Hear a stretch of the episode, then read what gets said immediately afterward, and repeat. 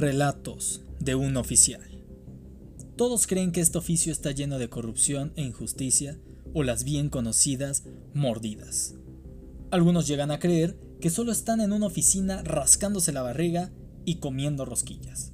Pero esta historia dará un giro de 360 grados a tu percepción de la vida policíaca.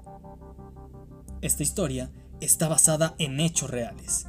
El nombre de los personajes fue modificado para proteger su identidad, ya que lo que estás a punto de escuchar son los retos que enfrentarán nuestros protagonistas que los pondrán a prueba incluso para salvar su vida. Lo que estás a punto de oír son vivencias ocurridas en la aduana fronteriza de Mexicali, Baja California Norte, México. Cosas extrañas, paranormales, inimaginables y sin sentido lógico, estás a punto de escuchar. ¿Estás listo?